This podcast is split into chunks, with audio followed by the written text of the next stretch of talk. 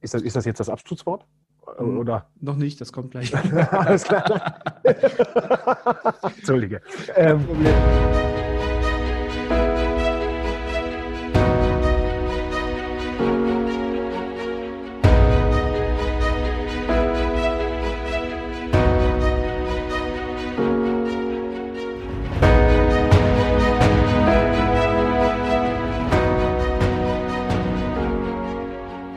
Der Küchenherde Podcast ist genau das Richtige für dich, wenn du aus der Hotellerie und Gastronomie kommst und der Meinung bist, dass sich in unserer Branche etwas verändern muss.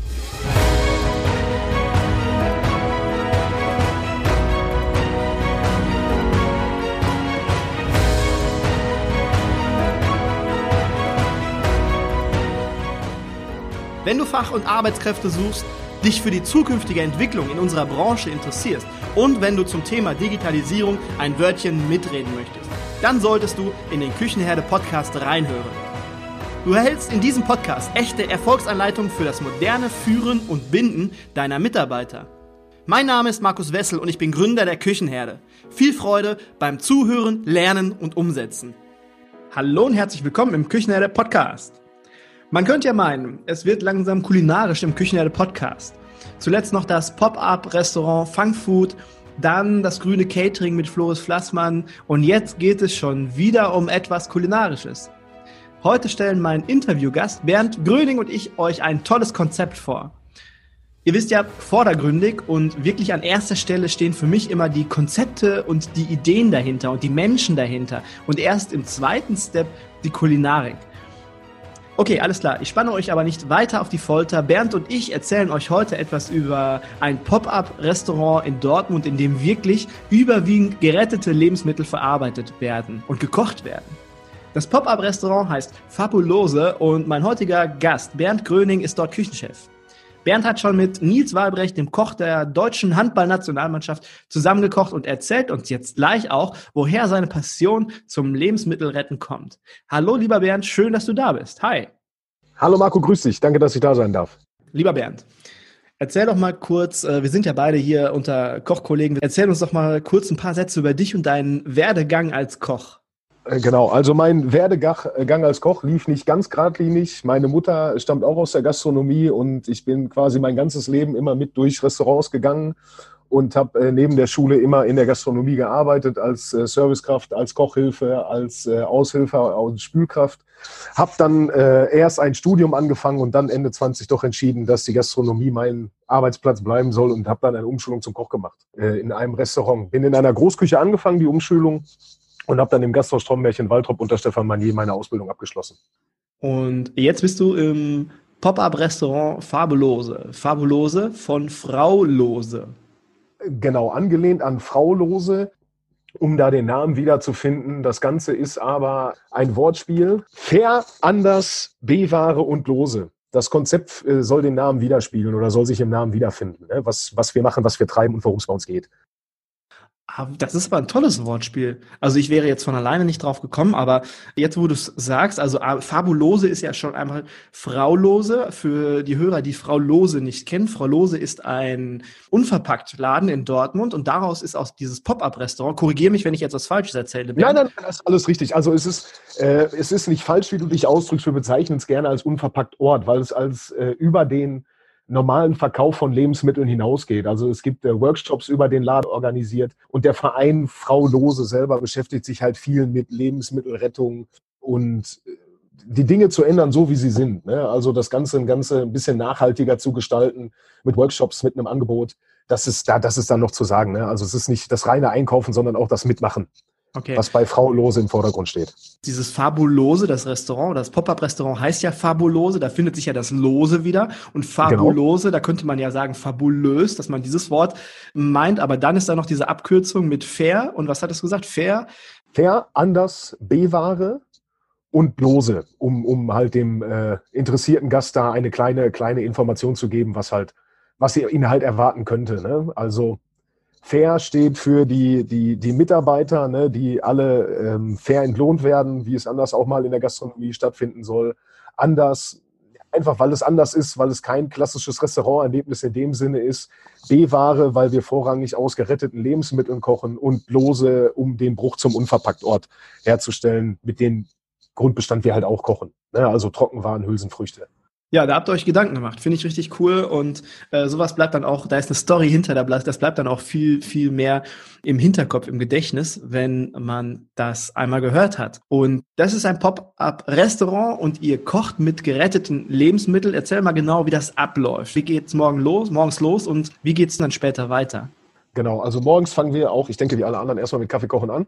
Ähm, und dann trifft die, trifft die Lebensmittellieferung ein. Der äh, Philipp und das äh, Versorgerteam, der Moritz, die holen die ganzen Lebensmittel dann bei den teilnehmenden äh, Kooperativen ab ne, und führen die dann donnerstags morgens erstmal ins Restaurant. Da bekommen wir dann einen Überblick von den, von den Gemüsen und Lebensmitteln, die gerettet wurden. Und dann äh, machen wir Ali und ich uns an die Arbeit. Also Ali ist die Sous-Chefin nehmen wir uns unsere kreative Pause und besprechen unsere Menüs und gucken, was haben wir da, was äh, können wir wie kochen, wie können wir es um die Lebensmittel von Frau Lose ergänzen oder was braucht es überhaupt, was ergänzt werden muss, dass man halt am Ende ein schönes Menü zusammenbekommt. Das heißt, ihr wisst vorher, wisst ihr natürlich noch nicht, was ihr für Lebensmittel geliefert bekommt und ihr ergänzt dann später mit Produkten aus dem Unverpackt-Laden Frau Lose.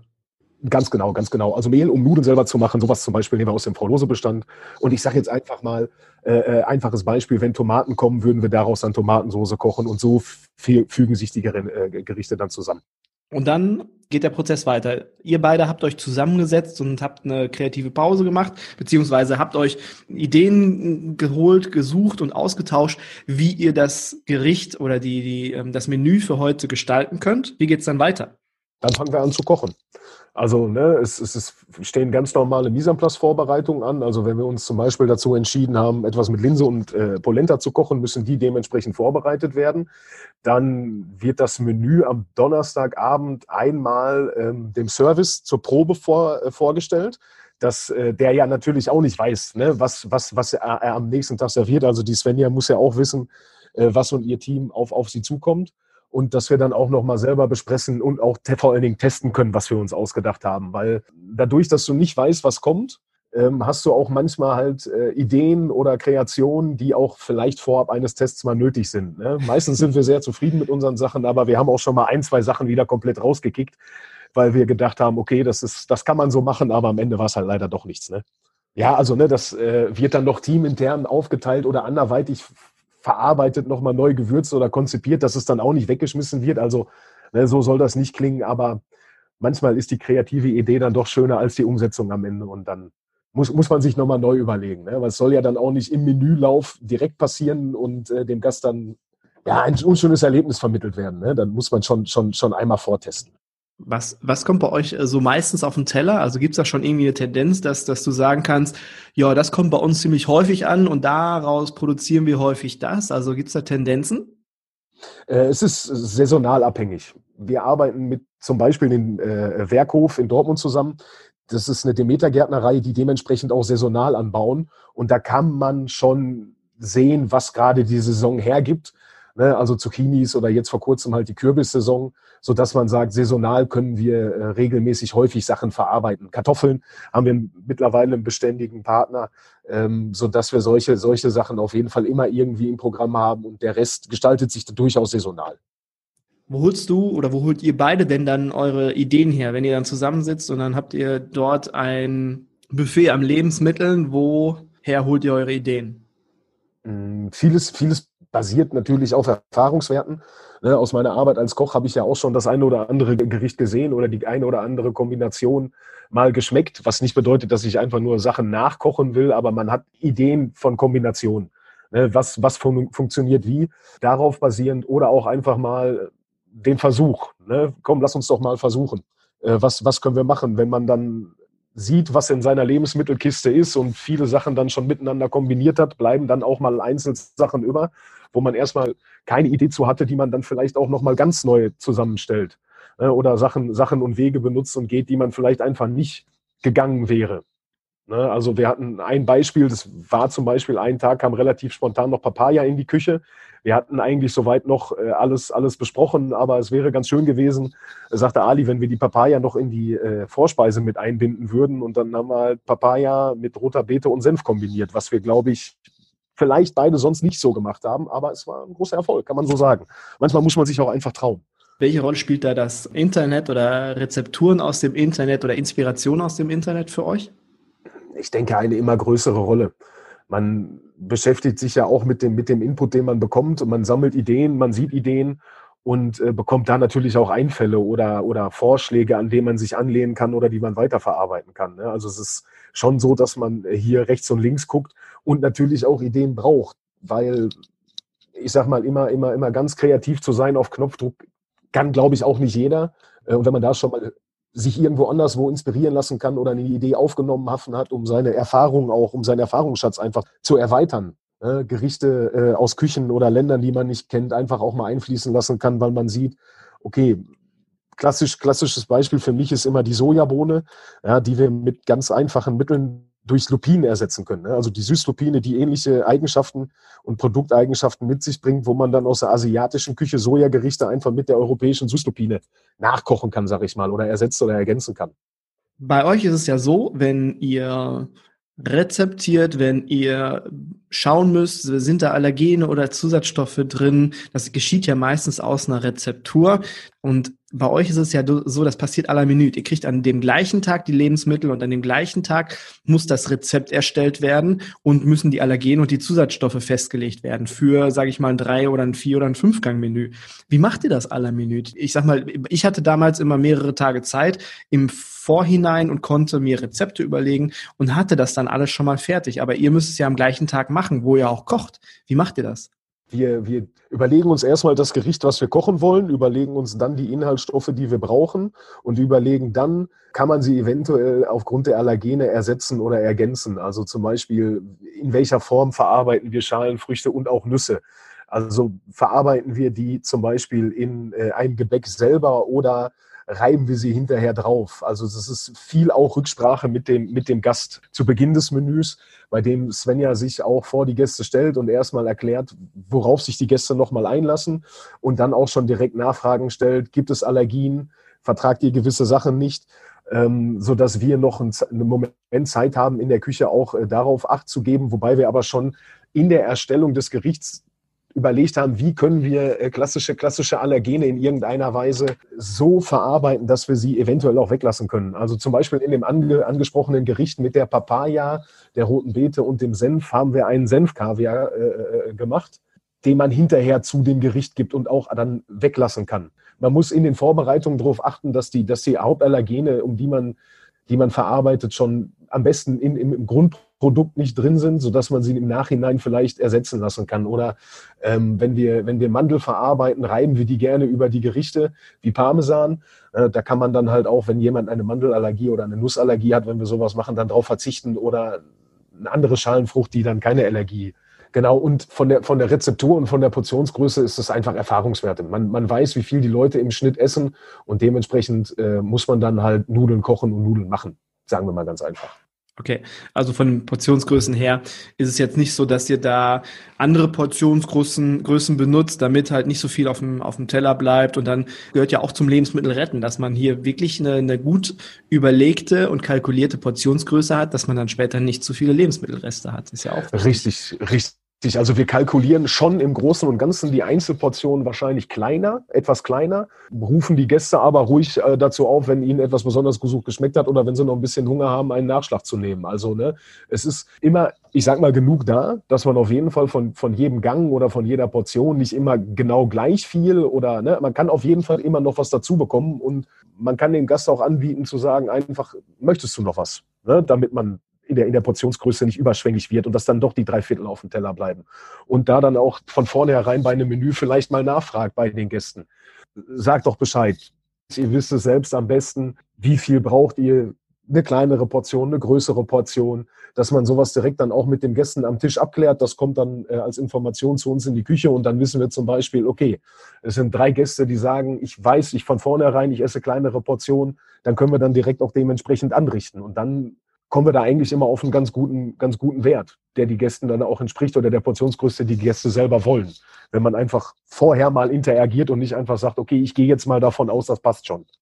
Ganz kurz dazu habe ich gleich noch eine, eine, eine Frage.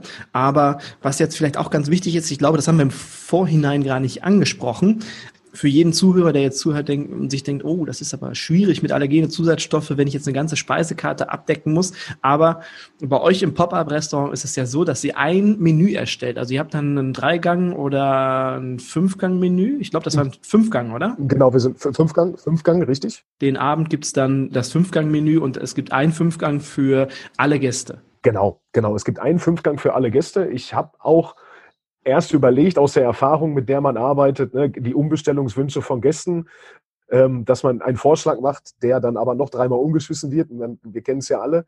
Äh, also so wie, wie es ich erlebe, ist es eigentlich eher anders, dass die Gäste auch gerne bereit sind, sich einfach mal überraschen zu lassen und nicht zu wissen, was sie tatsächlich bekommen. Das ist eher so die Einschätzung, wie, wie unsere Gäste das wahrnehmen oder wie ich das auch wahrnehme ich nehme jetzt aus unserem Interview wahr, dass ihr sehr, sehr stark in der Kommunikation mit euren Gästen seid, dass da viel Gespräche stattfinden, viel von, von, von Service-Mitarbeiter zu Gast und von Gast zu Service-Mitarbeiter, dass man da ständig im Austausch ist. Ist das so?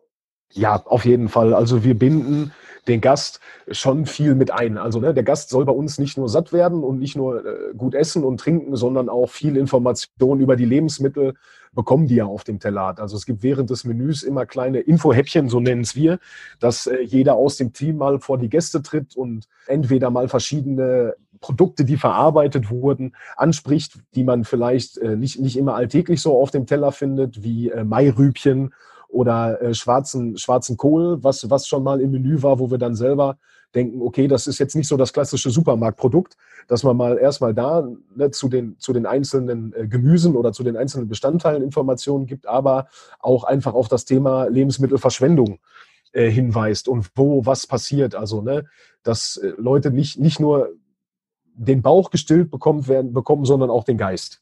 Finde ich super. Das ist ja auch eine tolle Idee oder vielleicht auch ein toller Tipp für unsere Zuhörer und Zuhörerinnen, dass man einfach mal am Abend, wo dann High Life ist, äh, dass man sich dann mit seinem Team oder sein Team stellt sich einfach mal jeder mal vorne hin und sagt, hört mal zu, heute haben wir was ganz Besonderes. Wir haben von unserem Produzenten, der ist hier 15 Kilometer direkt in der Region und von dem haben wir heute Lebensmittel XY zur Verfügung gestellt bekommen oder beziehungsweise dort haben wir das eingekauft oder die besonders glücklichen Schweine haben wir von dem Hof, der gerade mal 10 Kilometer weg ist. Dass man solche Besonderheiten einfach mal so ein Shoutout darüber macht und einfach mal drüber spricht und so dann auch halt in die Kommunikation mit den Gästen kommt. Ja, man sollte sich definitiv vor seine Gäste stellen und auch mal seine, seine Produkte vorstellen und sagen können, ich stehe zu meinen Produkten. Das habe ich hierher, das ist von, von Bauer Willi vom Feld.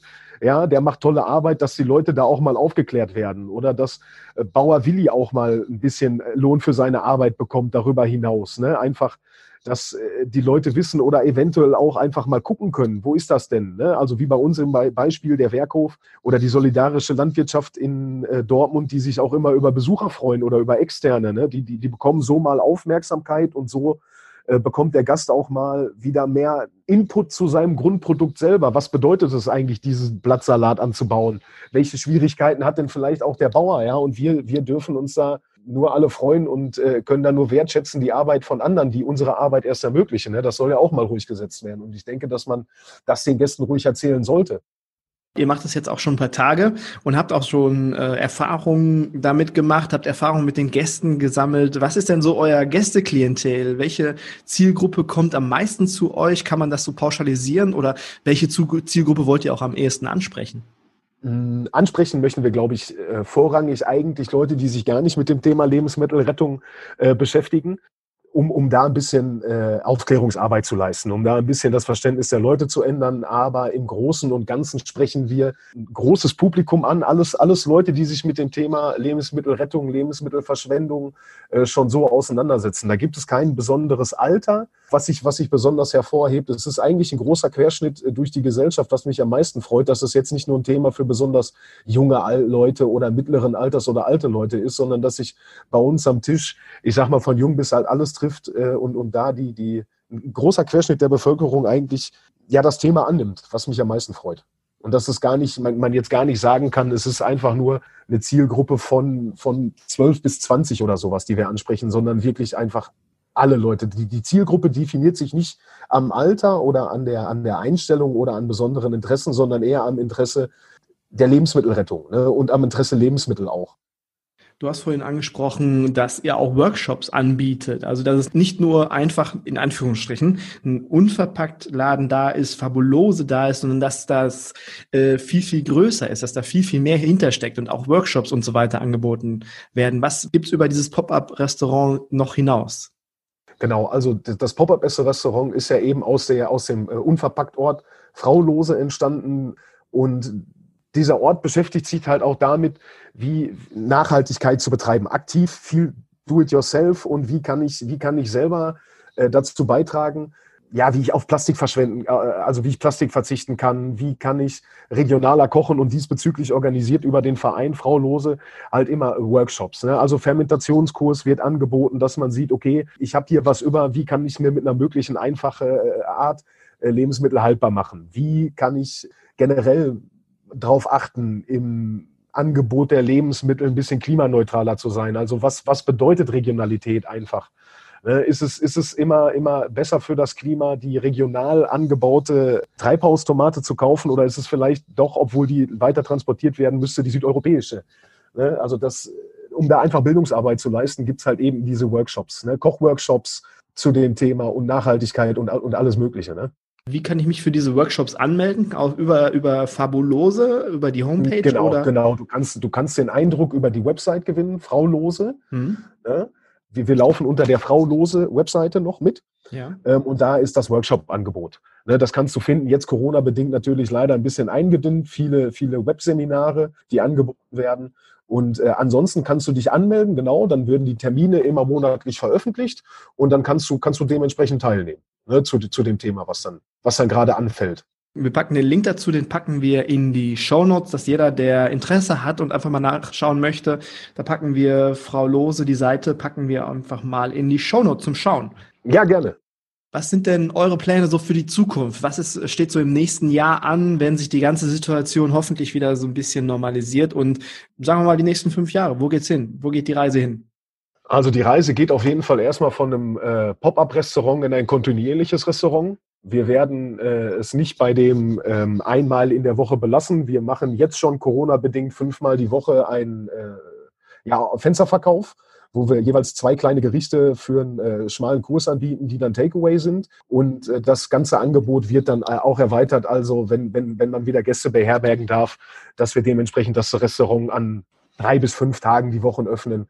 Also dass wir auf jeden Fall zugänglicher werden mit einem größeren Angebot und dann auch noch mal gucken, wo eventuell man noch ja, ich sag mal, einen zweiten Standort findet, wo man eventuell noch was machen kann. Das sind, das sind alles, alles Ideen, die wir haben. Wo können wir noch mehr Bildungsarbeit leisten? Wie können wir vielleicht noch Projekte unterstützen, um Aufklärungsarbeit zum Thema Lebensmittelverschwendung zu machen? Also mit Schulen arbeiten, Workshops geben, dass man die Leute schon möglichst früh mit dem Thema wieder sensibilisiert, um da die, die nächste Generation einfach auf ein Thema vorzubereiten, was ja immer wichtiger wird, ne? dass, dass Lebensmittel einfach ein Privileg sind und nicht, ja, nicht selbstverständlich, genau, genau. Ne? Oder dass diese Selbstverständlichkeit äh, nicht, nicht wahllos ungeachtet bleibt, damit, damit einfach künftige Generationen auch noch was davon haben. Vielleicht sind hier bei unseren Zuhörern, vielleicht ist da der ein oder andere mit dabei, der sagt, ey, das ist ein cooles Konzept, das habe ich noch nie so gehört, noch nie so gesehen. Ich möchte mir das gerne mal anschauen oder ich möchte da mehr darüber erfahren, dass dann vielleicht Partner aus verschiedenen Städten sich euch anschließen und sagen, vielleicht können wir euer Konzept nutzen und bei uns umsetzen.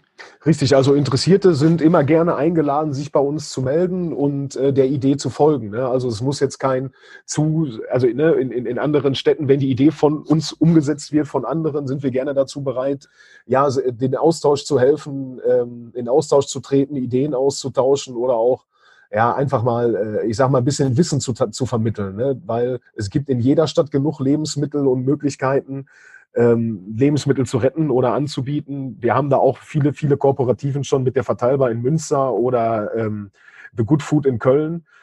Und das Schöne an der, an der Lebensmittelretter-Szene ist, es ist sowieso immer sehr Austausch und äh, sehr viel Austausch vorhanden und viel ein großes Miteinander und kein Gegeneinander, sodass sich jeder Interessierte gerne bei uns melden kann. Wir sind dafür alle Fragen offen. Gibt es denn eigentlich schon ähnliche Ideen, die schon, schon umgesetzt werden? Weißt du davon was? Ja, genau. Also es gibt in Stuttgart die Raupe Immersatt. Das ist ein Verein, der sich äh, damit beschäftigt, Lebensmittel zu retten. Da kannst du gegen Spende essen gehen. Die haben auch immer ein Angebot. Äh, ich, ich sag mal im Rahmen eines Mittagstisches. Das gibt's in Stuttgart schon. In Berlin gibt es Restlos Glücklich. Das ist eine Kochschule, deren Angebot richtet sich dahingehend, dass ähm, den Leuten direkt gezeigt wird, wie sie mit, mit, mit Lebensmittel oder gegen Lebensmittelverschwendung angehen können, direkt zu Hause. Und das sind einzelne Ideen, wie, wie, wie schon mal, ich sag mal, eine Leistung dazu beigetragen wird, Lebensmittel zu retten. Es ist nicht, es ist nicht die Restaurant-Idee von uns, es sind andere, aber es geht in die gleiche, in die gleiche Richtung. Ich finde es ja ganz grandios, dass äh, ihr mit eurer Idee, mit Fabulose, mit dem Restaurant, mit dem Pop-up-Restaurant, ist nicht nur ein in sich geschlossener Kreislauf, sondern auch mal eine tolle Botschaft an die Gäste da draußen, dass man auch aus äh, geretteten Lebensmitteln ganz tolle Sachen machen kann und das dann auch als Botschaft für die Gäste zu Hause oder für den ganz normalen Verbraucher, dass nicht alles unbedingt direkt in der Tonne landen muss, weil ich habe gelesen, insgesamt haben wir 18 Millionen, allein in Deutschland 18 Millionen Tonnen Lebensmittelreste, die weggeschmissen werden pro Jahr.